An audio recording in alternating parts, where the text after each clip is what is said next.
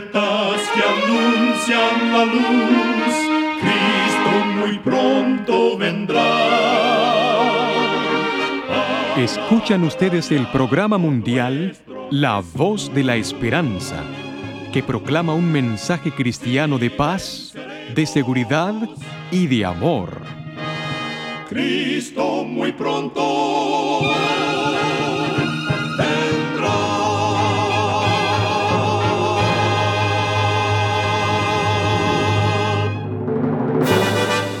Bienvenidos al programa mundial La Voz de la Esperanza. Estamos muy contentos de poder traerles el programa de hoy que con gusto hemos preparado. Agradecemos a nuestros oyentes las cartas de aprecio que nos escriben diariamente. Nos alegra leer lo que significa el programa para ustedes o para alguno de sus familiares. Muchísimas gracias por su apoyo a este subprograma dedicado a fortalecer nuestra fe en Jesús. Y ahora para comenzar nuestro programa, presentamos a la nutricionista Necipita Ogrieve con el segmento Buena Salud. Su tema será Aceite de oliva extra virgen. El aceite de oliva extra virgen es una de las grasas más saludables de nuestro planeta. Está cargado de grasas monoinsaturadas que traen muchos beneficios al corazón. Además, el aceite de oliva contiene antioxidantes que combaten la inflamación. Las personas que consumen aceite de oliva extra virgen tienen menos riesgo de sufrir de ataques cardíacos o de embolias.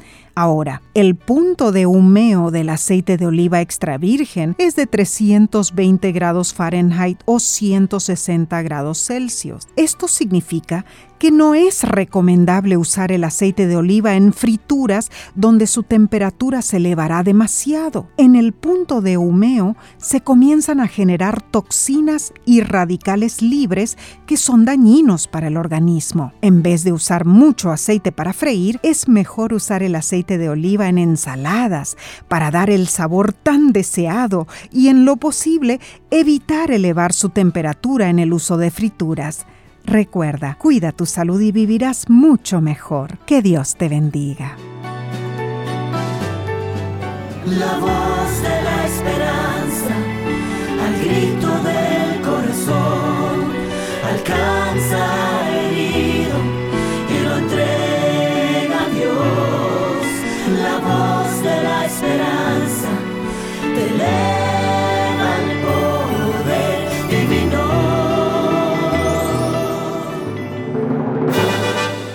Y ahora con ustedes, la voz de la esperanza en la palabra del pastor Omar Grieve. Su tema será Bienaventurado el que lee. Apreciados amigos oyentes, en el libro de Apocalipsis capítulo 1 y versículo 3 dice así, Bienaventurado el que lee y los que oyen las palabras de esta profecía y guardan las cosas que están escritas en ella. Cuando Josías inició su reinado, el pueblo de Judá vivía un período de grave crisis espiritual.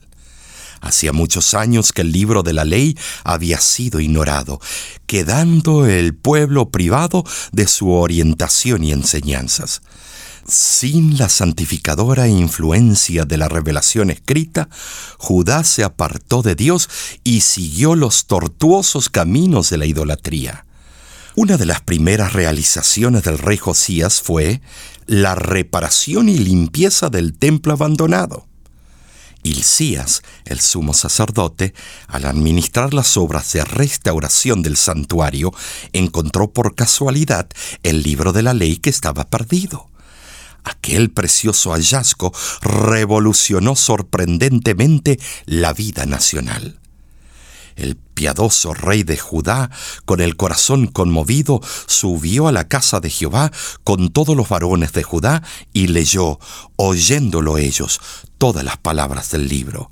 Y poniéndose el rey en pie junto a la columna, hizo pacto delante de Jehová, de que irían en pos de Jehová y guardarían sus mandamientos con todo el corazón y con todo el alma y cumplirían las palabras del pacto que estaban escritas en aquel libro. Segunda de Reyes, capítulo 23, versículo 2 y 3. El rey leyó el libro delante del pueblo, y la influencia transformadora de la palabra inspirada se hizo sentir en forma admirable en la vida de Judá.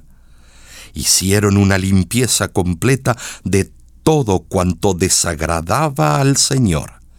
Hechiceros y adivinos, ídolos y altares y todas las prácticas abominables del paganismo fueron proscritas porque no estaban en armonía con las instrucciones contenidas en el libro providencialmente encontrado por Hilcías. Ese es el maravilloso poder del libro de Dios en la vida de un pueblo. Alejados de la revelación escrita, los hombres se corrompen y se desvían de la justicia. Al tomar la palabra divina y asimilar sus enseñanzas, los hombres se arrepienten de sus rebeliones y se vuelven con humildad al Señor en busca de perdón. Hablamos de un reavivamiento espiritual en nuestros días.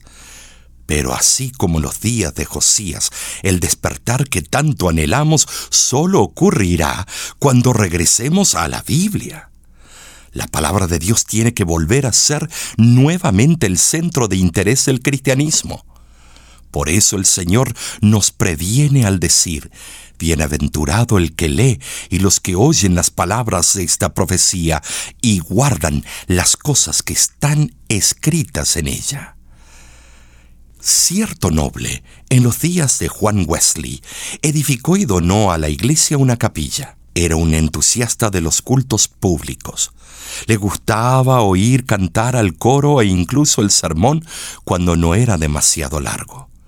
Un día llegó un nuevo ministro predicando un claro mensaje de arrepentimiento, confesión y obediencia a Dios. Entonces aquel hombre noble se retiró, diciéndole a alguien que estaba en la puerta, ¿qué te parece? El predicador tiene la audacia de aplicar la religión a la vida privada de los hombres. La verdadera religión no se limita a una Biblia cerrada, implica la lectura de la palabra y la práctica de sus enseñanzas. Bienaventurado el que lee, el que oye, el que guarda las cosas que en ella están escritas, dice la palabra de Dios. Como el minero descubre vetas de precioso metal, ocultas debajo de la superficie de la tierra, así también el que perseverantemente escudriña la palabra de Dios, buscando sus tesoros ocultos, encontrará verdades del mayor valor que se ocultan de la vista del investigador descuidado. El gran misionero Hudson Taylor tenía la costumbre de pasar una hora con Dios antes de amanecer. Fuese lo que fuese, el lugar o las circunstancias que lo rodearan en la China, aprovechaba esa hora temprana para escudriñar la Biblia. A los 74 años leyó la Biblia entera 40 veces en 40 años. Esto es lo que él dijo. Lo más difícil en la vida de un hombre es perseverar en estudiar la Biblia con regularidad y oración. Satanás siempre presenta otra cosa para hacer, exactamente cuando nos disponemos a leer el libro de Dios. En estos días, caracterizados por la prisa y la agitación, a semejanza de Hudson Taylor, debemos consagrar tiempo a la devoción, teniendo en vista el fortalecimiento de la fe a través de la lectura de las sagradas escrituras. El libro de los libros es claro para todo aquel que lo estudia con espíritu de oración te invito a que con sinceridad busques en sus páginas los consejos sabios del cielo y alcanzarás la luz de la verdad. Oh, cántamelas otra vez, bellas palabras de vida. Hallo en ellas mi gozo y luz, bellas palabras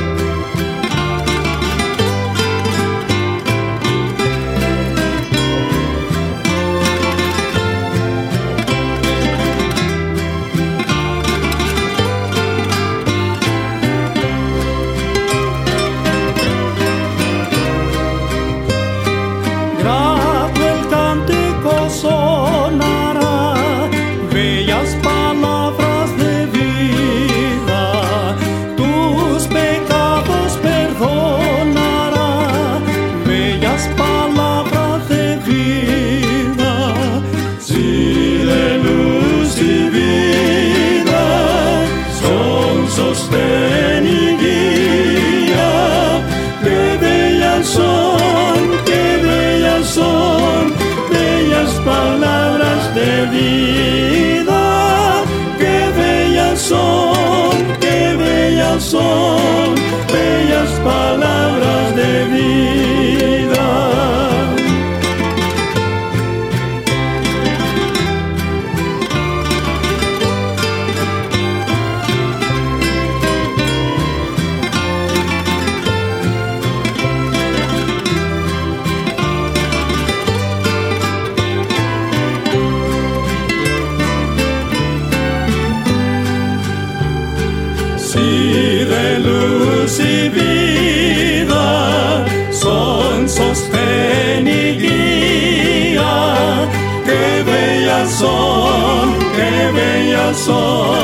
bellas palabras de vida. Qué bellas son, qué bellas son, bellas palabras de vida.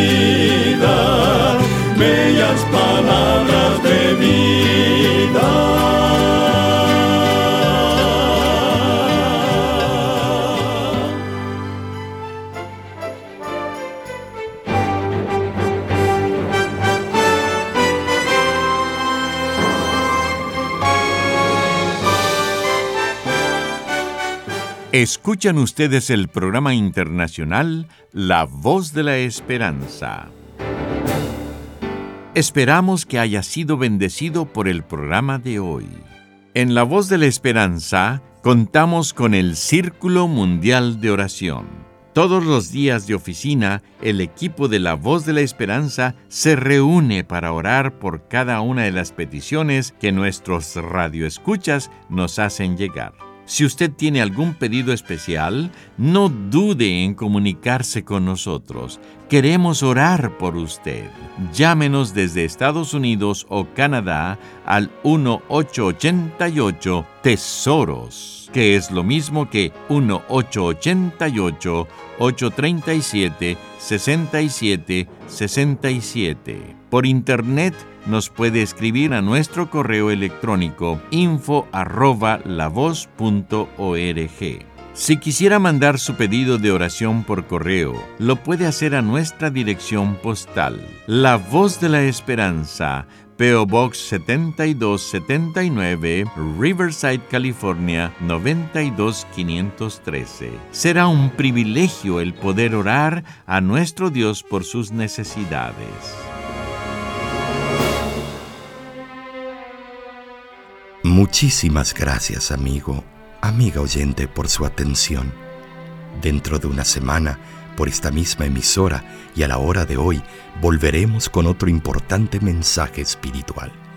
Y ahora, nos despedimos de nuestros oyentes diciendo a cada uno de ellos, Dios te bendiga y te guarde. Haga resplandecer Dios su rostro sobre ti y tenga de ti misericordia Dios alce a ti su rostro y ponga en ti paz. Este programa se ha transmitido bajo el patrocinio de la Voz de la Esperanza y de sus amigos de la Iglesia Adventista.